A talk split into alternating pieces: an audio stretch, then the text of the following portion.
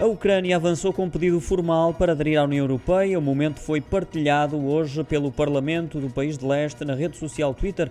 Este é um momento histórico, lê-se na descrição e surge depois de inúmeros apelos, também um dia após a Presidente da Comissão Europeia, Ursula von der Leyen, ter admitido que esse era um cenário desejado e de Bruxelas ter anunciado um investimento inédito para armar a Ucrânia, dotando o país de capacidade para responder às agressões russas.